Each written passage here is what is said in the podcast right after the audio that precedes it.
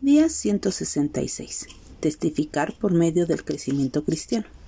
Por esta causa te dejé en Creta, para que corrigieses lo deficiente y establecieses ancianos en cada ciudad, así como yo te mandé.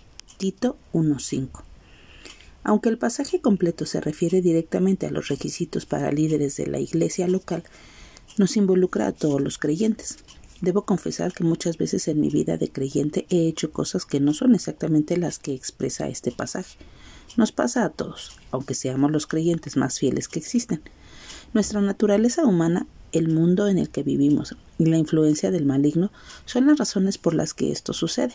Pero ninguna de estas cosas tiene la última palabra en nuestras vidas.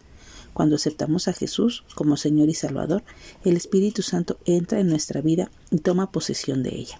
Él es consolador y protector.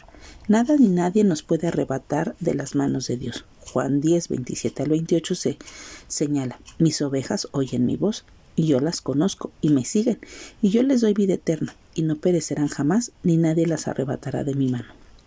¿Recuerdan el pasaje que leímos ayer? Dios no miente y podemos estar seguros de que Él cumplirá sus promesas. Entonces, ¿cómo podemos superar estos momentos? ¿Qué tenemos que hacer para no caer en lo mismo nuevamente?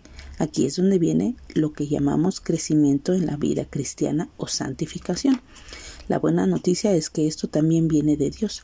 Él es el que da el crecimiento. ¿Cuál es nuestra parte en este proceso?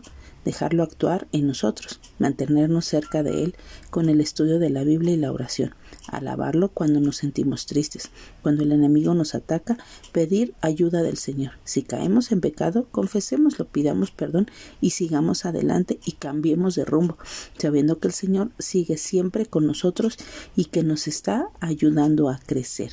Así que hoy pidámosle al Señor, Señor, ayúdame siempre a crecer en tu verdad.